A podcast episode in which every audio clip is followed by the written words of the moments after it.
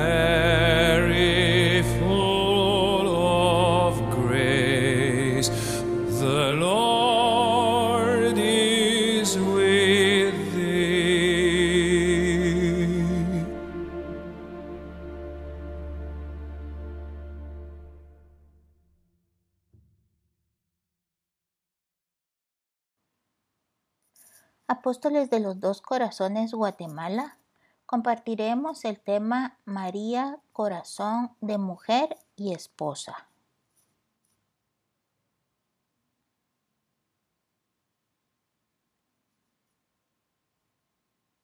El primer gesto oficial de María de la entrega de su corazón a Dios es este, su presentación en el templo a los tres años. Por este misterio de la presentación, la tradición quiere hacernos comprender que María se entregó totalmente separándose de los suyos para entrar a la casa de Dios y consagrarse a su servicio como su siempre esclava. En la anunciación, en la pregunta, ¿cómo será esto? Pues no conozco varón nos revela claramente las intenciones más íntimas. El primer acto del corazón de María, propio de su inmaculada concepción y de la plenitud de su gracia de la que hemos hablado, que nos ha sido revelado, es la consagración de todo su ser, ofreciéndole a Dios su virginidad. María aprovecha de manera divina el capital de su privilegio de Inmaculada Concepción, dirigiéndose de la manera más perfecta posible hacia Dios. Se entrega a Él en cuerpo y alma. Ella lo ha elegido con preferencia antes que a todas sus realidades humanas. Pero esto implica una separación, un sacrificio. María, por amor a Dios, hace el sacrificio de su posible maternidad humana, y esto lo realiza en la oscuridad de la fe, pues ella no sabe lo que Dios le tiene reservado.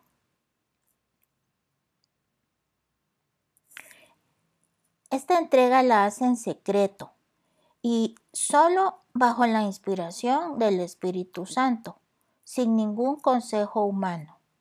A pesar de la obligación de todas las jóvenes de la estirpe de David de contraer matrimonio para perpetuar la descendencia real de la que debía nacer el Mesías, María acepta la invitación del Espíritu Santo y, decimos que prácticamente era una obligación porque el conservarse virgen, no contraer matrimonio ni tener descendencia era muy mal visto en la época de Nuestra Señora. Esta consagración primera de abandono del alma de María a Dios permanece totalmente oculta es una alianza secreta e íntima que se realiza entre ella y Dios y no existe ningún testigo humano hasta que aparece en escena José. Pero ¿cómo era físicamente? ¿Cómo es físicamente la Santísima Virgen María? soberana hermosura. Frente amplia, ojos chispeantes, pero mirada profunda y sostenida. Fina nariz, boca bien delineada, rostro redondeado y levemente chapeado.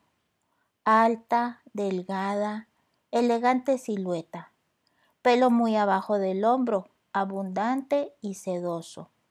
Su andar reposado y compuesto, lleno de modestia, con la cabeza levemente inclinada, al andar como una virgen humilde y pudorosa. Su voz melodiosa, dulce, casta y graciosa. Toda su compostura exterior llena de majestad, femenidad y bondad. En una palabra, era imagen viviente de pudor, de humildad, de la mortificación, de la modestia y de todas las demás virtudes. Aunque atraía la mirada de todos por su belleza, a la vez infundía enorme respeto su inocencia. El vestido era limpio y apropiado, siempre, con todo, modesto, sin ostentación, ni más color que el de la lana. Su manto de color celeste, largo y ondulante. Era de santísimas costumbres y en su conversación se mezclaban la dulzura y la gravedad, la humildad y la caridad, todo lo cual hacía amable y admirable a cuantos la veían. Era amante del silencio, hablaba poco, lo necesario.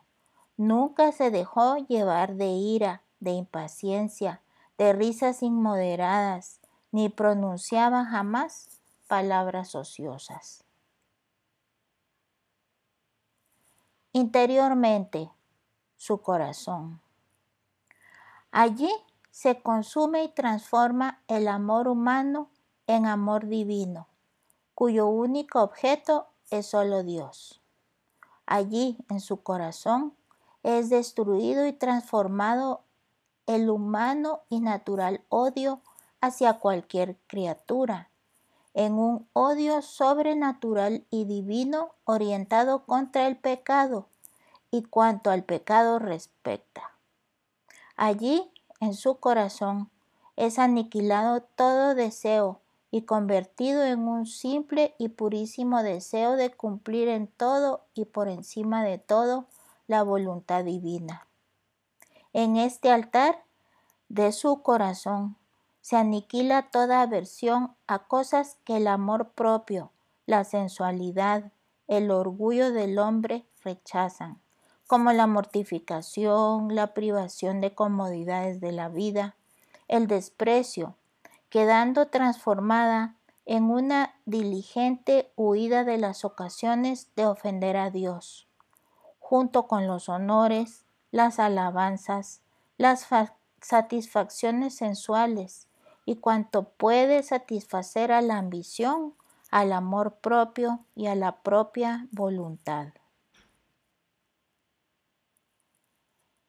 En él, en su corazón, queda muerta toda vana alegría por las cosas caducas y perecederas de este mundo, y por los éxitos que tanto colman las inclinaciones del hombre, viéndose transformada en una alegría santa por todo cuanto es conforme al beneplácito divino.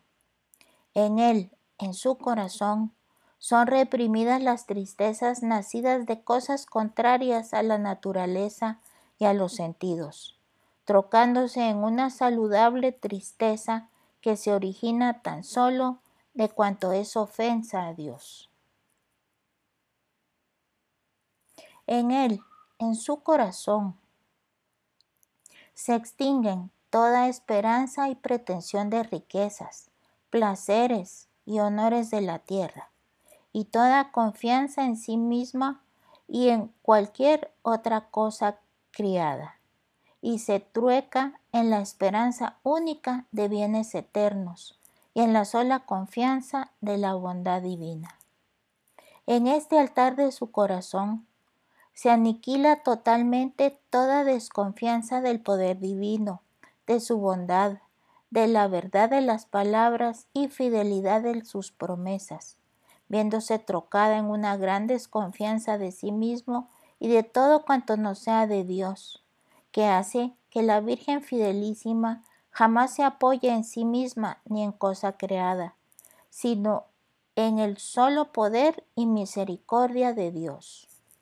En él, en su corazón, son destruidas la osadía y la intrepidez por emprender cosas relacionadas con el mundo, o tratándose de cosas buenas, pero lo verifican sin el designio de Dios y sin haberlo consultado ni haber tomado consejo su espíritu, pasando así a ser una fuerza divina que le impele a combatir denodadamente y vencer triunfalmente las dificultades y los obstáculos que se le opongan en el cumplimiento del mandato de Dios para estas cosas, o dejarlas aun cuando fuesen buenas pero no fuesen deseo de Dios.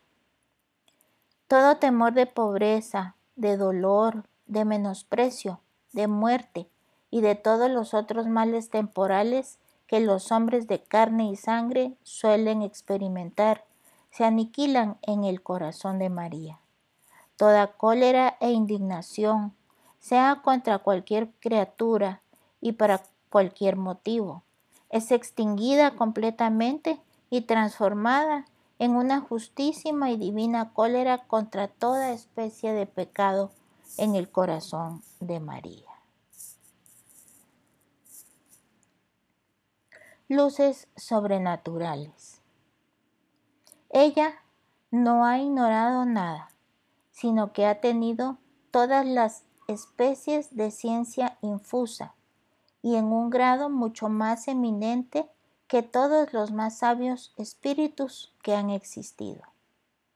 Los santos padres nos aseguran que ha tenido un conocimiento perfectísimo de la divina esencia, de las perfecciones divinas y del misterio inefable de la Santísima Trinidad, y que también ha visto a Dios en su esencia y en sus personas divinas en el mismo instante de su concepción inmaculada y en el momento de la encarnación del Hijo de Dios en ella.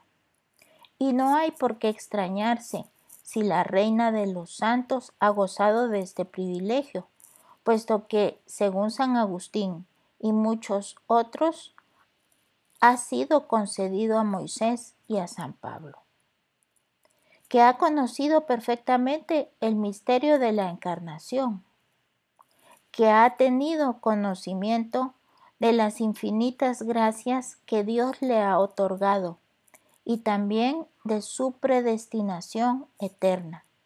Porque si un San Francisco y muchos otros santos han estado ciertos de su salvación por revelación divina, cuanto más la que es Madre del Salvador, sobre todo si se considera particularmente que el Hijo de Dios no ha hecho ninguna gracia a ningún santo que no la haya comunicado más excelentemente a su Santísima Madre.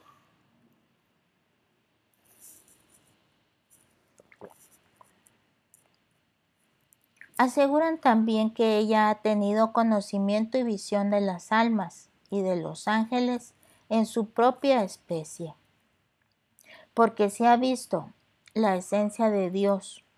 ¿Qué dificultad hay en creer que haya visto las almas y las de los ángeles? Y si San Pablo en su arrobamiento al tercer cielo ha visto las jerarquías celestes, de las cuales ha dado conocimiento a su discípulo San Dionisio Aeropagita, puede uno tener dificultad en creer que la reina del cielo y la soberana de los ángeles no haya sido privada de este favor, que no ha ignorado ninguna de las cosas que pertenecen a la vida presente y que pueden ayudar a perfeccionarla, sea por medio de la acción sea por el de la contemplación. Aseguran también que, que en María Dios le ha manifestado todas las cosas que le debían acontecer, porque ya que ha hecho esta gracia a alguno de sus servidores, ¿cómo no iba a hacerla su preciosísima madre? Que Dios la ha hecho ver por revelación todas las cosas que conciernen al estado de la vida gloriosa y bienaventurada de que gozan los habitantes del cielo. que ha tenido ciencia infusa, por medio de la cual la ha hecho conocer todas las cosas naturales que existen en el universo.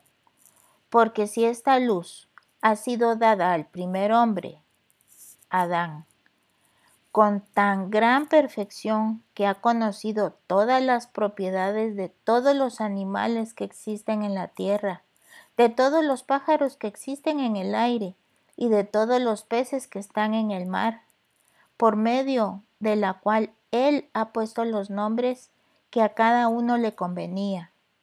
Y si el conocimiento de todas las obras de Dios, desde la tierra hasta el cielo, ha dado ha sido dado a Salomón por una ciencia infusa, la madre de aquel que es la luz eterna y que encierra en sí todos los tesoros de la ciencia y de la sabiduría de Dios, ¿habrá sido privada de estos dones y luces? Aquella, como digo, en la que la divina bondad ha acumulado todos los favores que ha repartido a nosotros? Se pregunta San Agustín.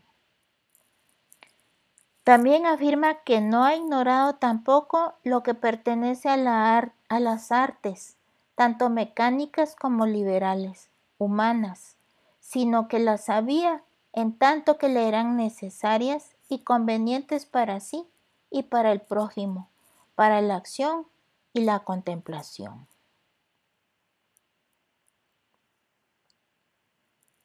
El genio femenino. Genio, femenino es el conjunto de dones específicamente femeninos, comprensión, objetividad de juicio, compasión, que se manifiestan en todas las mujeres de todos los pueblos. Estos son manifestación del Espíritu, donde Dios para realizar la vocación, de asegurar la sensibilidad para el hombre. El genio femenino es la condición para una profunda transformación de la civilización actual. Más que nunca se necesita que el genio femenino como complemento adecuado y perfecto para el hombre lo sensibilice. No se trata de una serie de dones extraordinarios encarnados en mujeres extraordinarias, sino de dones vividos por mujeres simples que los encarnan en la vivencia de lo cotidiano.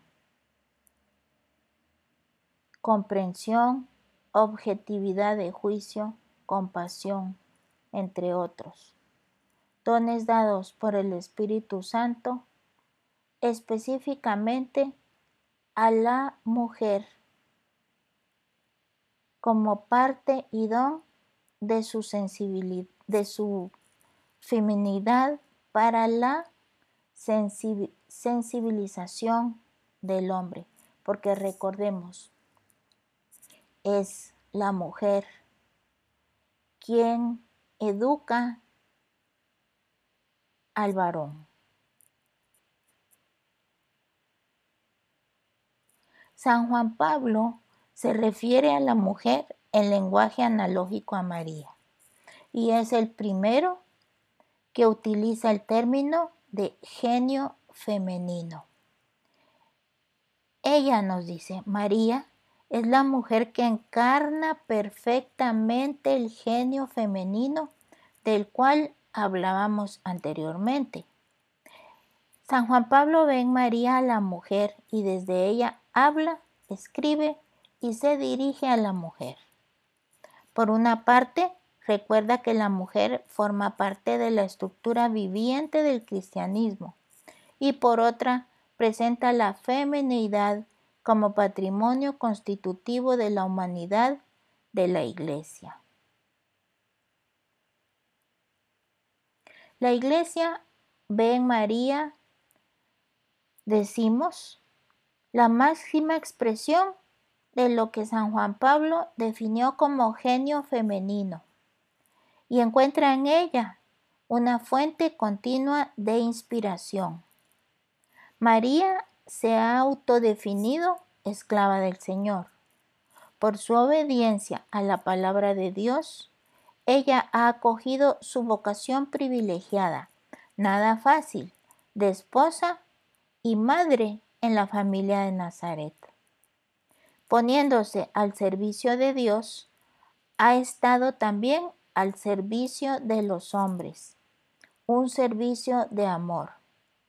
Precisamente este servicio le ha permitido realizar en su vida la experiencia de un misterioso pero auténtico reinar.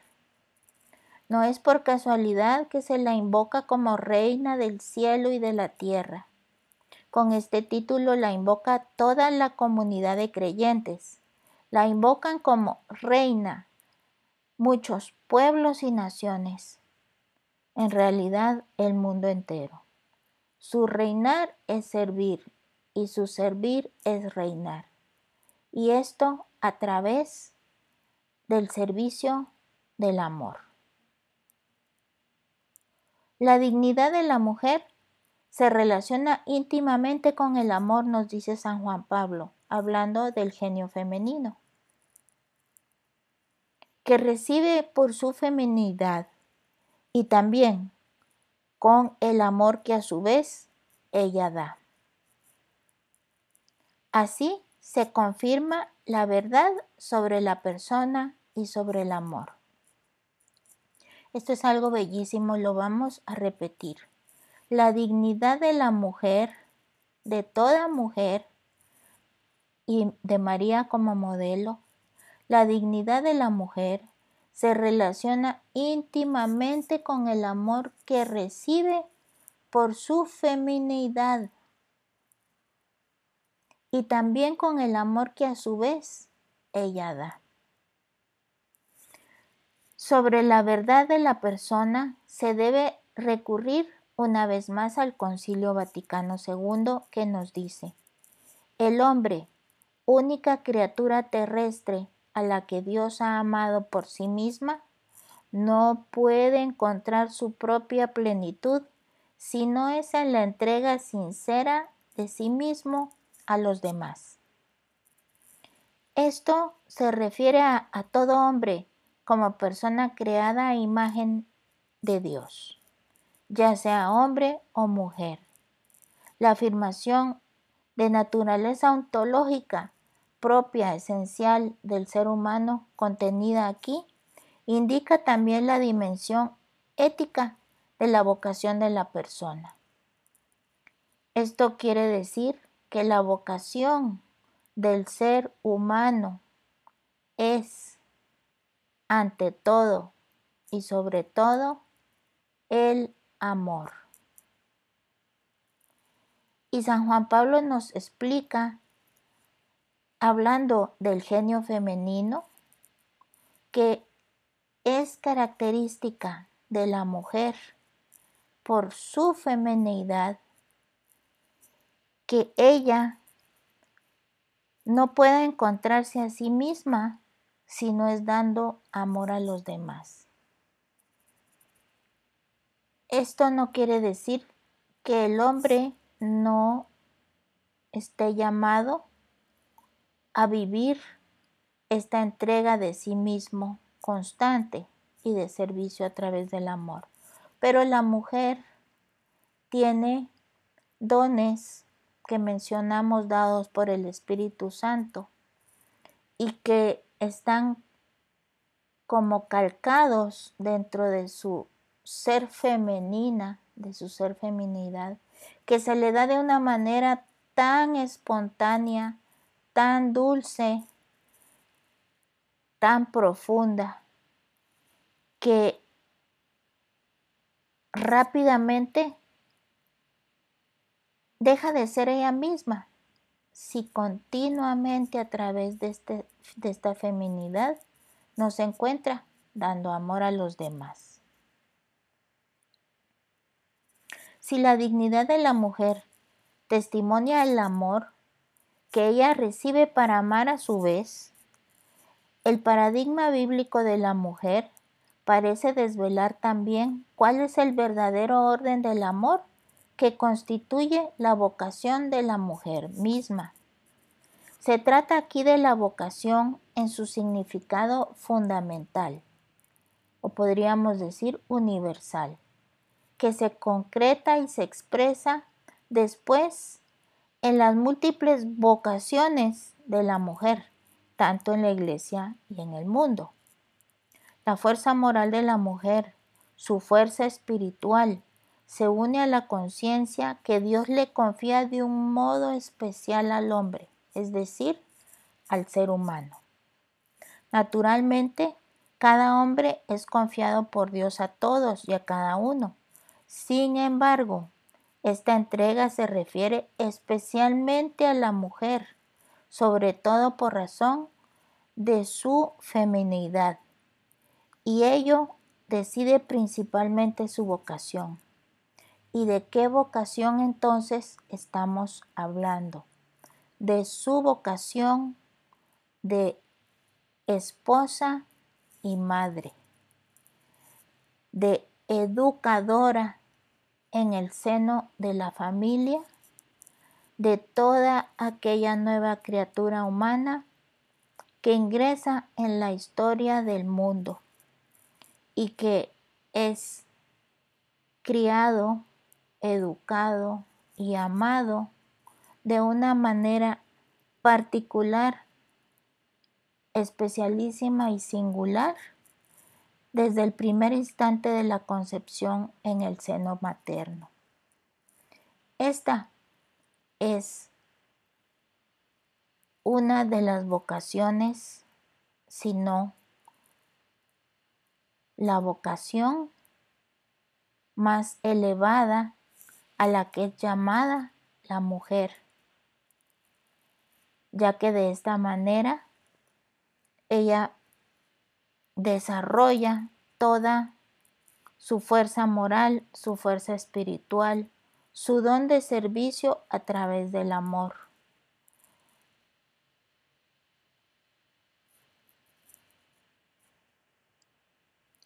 María es siempre virgen. Antes, durante y después del parto, nos dice Pablo IV en el año 1555, proclamando el dogma. A todo y cada uno de los que hasta ahora afirmaron, dogmatizaron o creyeron que nuestro Señor no fue concebido según la carne en el seno de la Beatísima y siempre Virgen María, por obra del Espíritu Santo, sino como los demás hombres del semen de José, o que la misma Beatísima Virgen no es verdaderamente Madre de Dios, ni permaneció siempre en la integridad de la virginidad, es decir, antes del parto, en el parto y perpetuamente después del parto, de parte de Dios omnipotente, Padre, Hijo y Espíritu Santo, con autoridad apostólica, requerimos y avisamos, sea anatema, o sea, herejía. En el año 1555, Pablo IV entonces condena como herejes a todos aquellos que no crean y afirmen junto con la Iglesia que María permaneció virgen antes, durante y después del parto.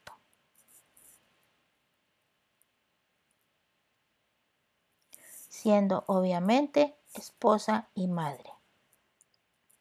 Maternidad y virginidad son alternativas de la mujer, excluyentes por naturaleza entre sí que Dios ha querido reunir por milagro en su madre. Tres aspectos del dogma.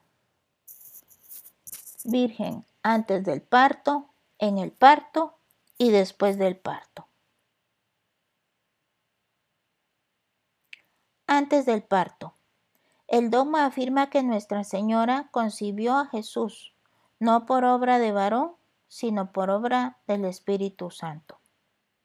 Se cumplió así la profecía de Isaías.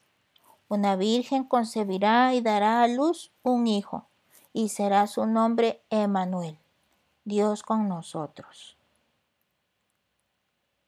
En el parto, lejos de menoscabar la integridad del cuerpo de su madre, Jesús la dejó intacta al nacer. Este prodigio es un milagro de la divina omnipotencia. Nació como la luz del sol que pasa a través de un cristal, sin romperlo ni mancharlo, nos dice San Agustín. También estuvo ajena a dolores, ya que esa es consecuencia del pecado original, del cual ella fue preservada. Es decir, la Santísima Virgen María durante el parto no sufrió dolores de parto como todas las mujeres lo sufren en el momento de dar a luz. Y después del parto, el concilio de Letrán en, en, el año 649 nos dice, si alguno, según los santos padres, no confiesa que propia y verdaderamente es Madre de Dios, la Santa y siempre Virgen e Inmaculada María, ya que concibió en los últimos tiempos del Espíritu Santo al mismo Dios Verbo y que dio a luz sin corrupción, permaneciendo indisoluble su virginidad aún después del parto, sea condenado. Entonces, ¿por qué nos dicen los hermanos de Jesús en los evangelios? Sabemos que el hebreo y arameo carecen de términos distintos para designar grados de parentesco. Son idiomas muy escasos de palabras.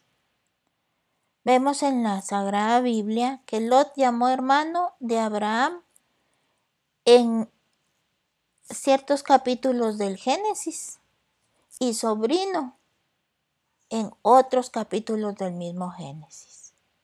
Si Jesús nos dice la lógica de la fe a la que aludía tanto San Juan Pablo, si Jesús hubiera tenido otros hermanos, no se entendería bien sus palabras en la cruz, confiando su madre a su discípulo Juan.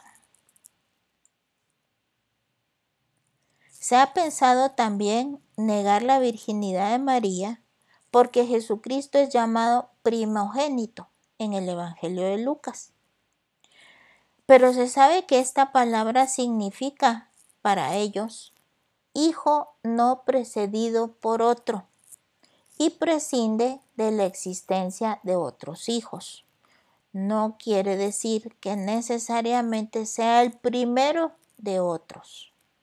El primogénito estaba también vinculado con prescripciones de la ley judaica y a cada hijo único se aplicaban estas prescripciones para el primogénito.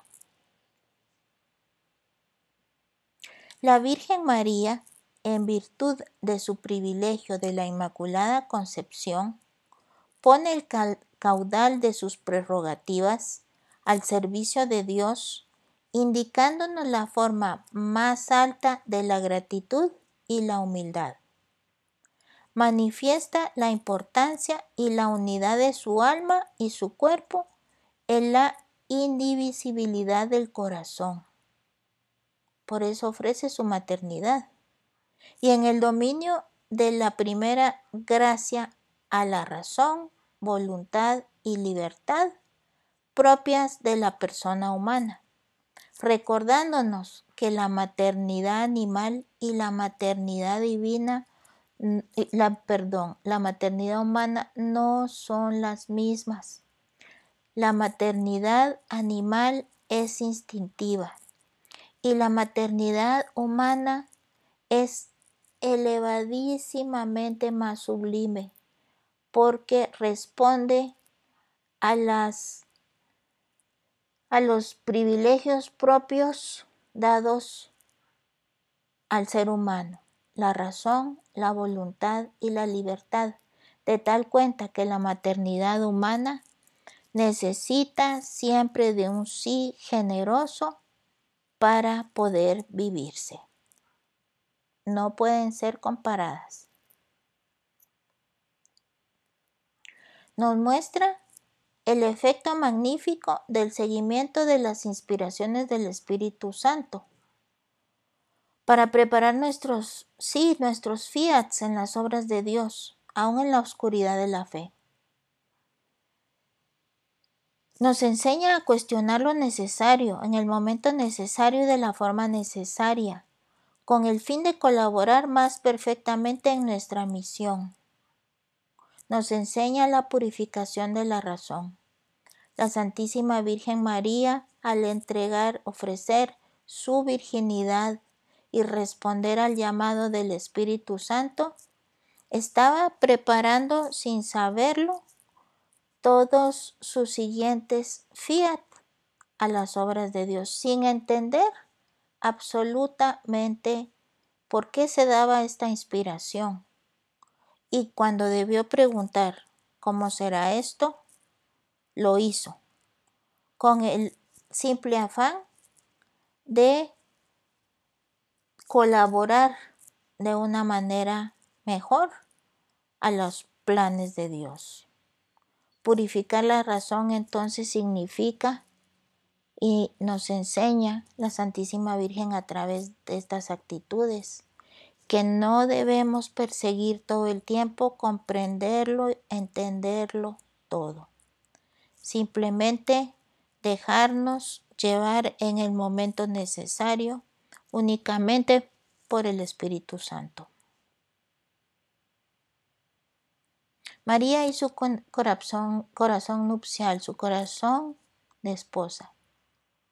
Este matrimonio virginal produjo en el corazón de María un amor creciente y único por San José, guardián de su virginidad, virgen él mismo para ella y por ella, con ella, educador del hombre Dios, Mesías y Salvador.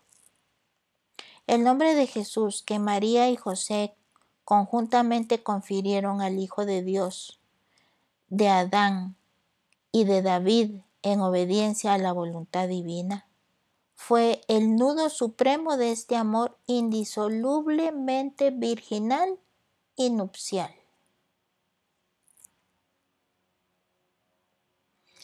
En el cielo como en la tierra, el corazón de María ama a José con este amor que ella no tiene ni podrá tener por ninguna otra criatura. ¿Cuál otra habría podido tener el derecho a un amor tan íntimo? San José es el amigo aparte, el amigo único de María que ella ama más que a los ángeles y a los santos más perfectos, y que quería más santo que toda criatura. María supo ser deudora a José del honor, de la vida, pues sin él, recalca San Jerónimo, ella pudo ser lapidada, del pan cotidiano, y supo deberle a Jesús mismo, que no hubiera podido ser concebido virginalmente en ella, sino gracias a la virginidad de San José. Y todo esto bajo el plan de Dios. La iglesia sabe, por lo demás, que reflexionando sobre este matrimonio virginal de José y María, su prototipo, esta llamada a descubrir más exactamente que la esencia de todo matrimonio consiste en la unión indivisible de los espíritus antes de nada, en virtud de la cual los esposos están mutuamente obligados a la fidelidad como lo subrayaba Santo Tomás de Aquino. La contemplación del matrimonio virginal de María y de José ha hecho comprender a la Iglesia que el matrimonio ya es verdadero antes de ser consumado carnalmente, lo cual obviamente sabemos que no se da en el matrimonio virginal de José y María, pero que ya hemos estudiado y nos lo confirman en estas, con estas palabras que no por ello no dejó de ser un amor verdaderamente real y esponsal. El más real esponsal, amoroso, fiel y fecundo de toda la humanidad.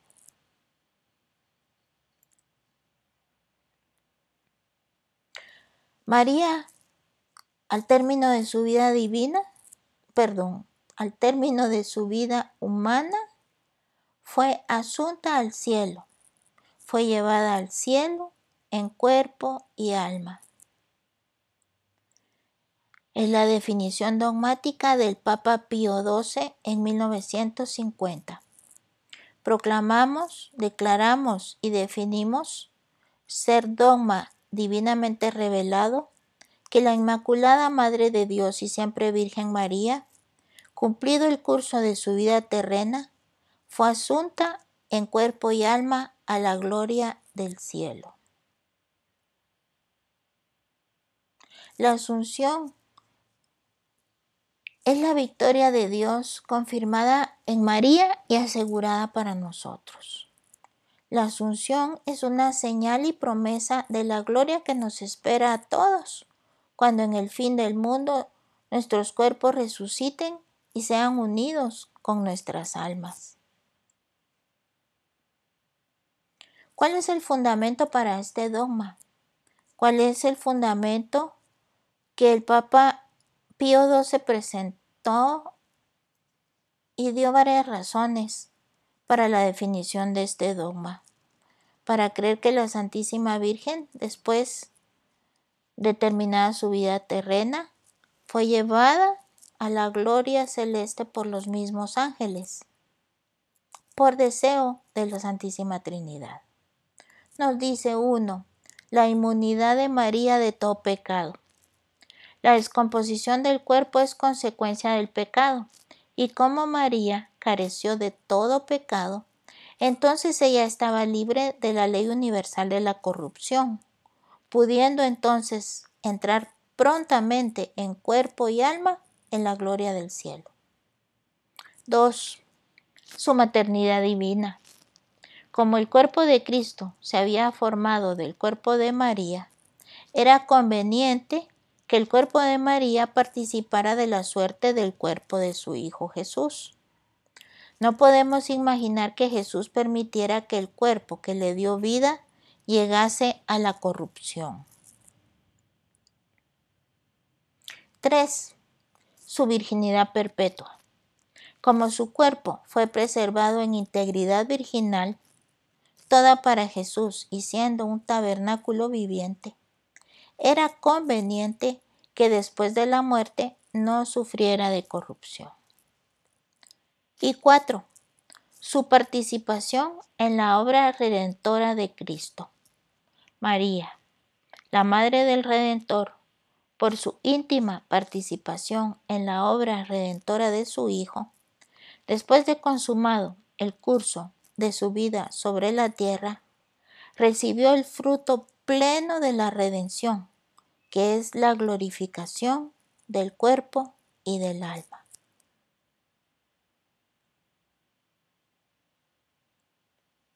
Santa María, Madre de Dios, ruega por nosotros.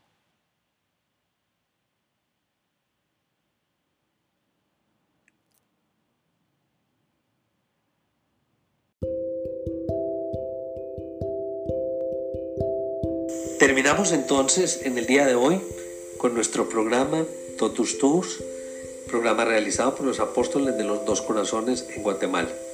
Esperamos que esta semana continúe con muchas bendiciones para cada uno de ustedes, que nuestras misiones sean desarrolladas y nos lleven siempre por el camino de la santidad. Totus tus, oh María.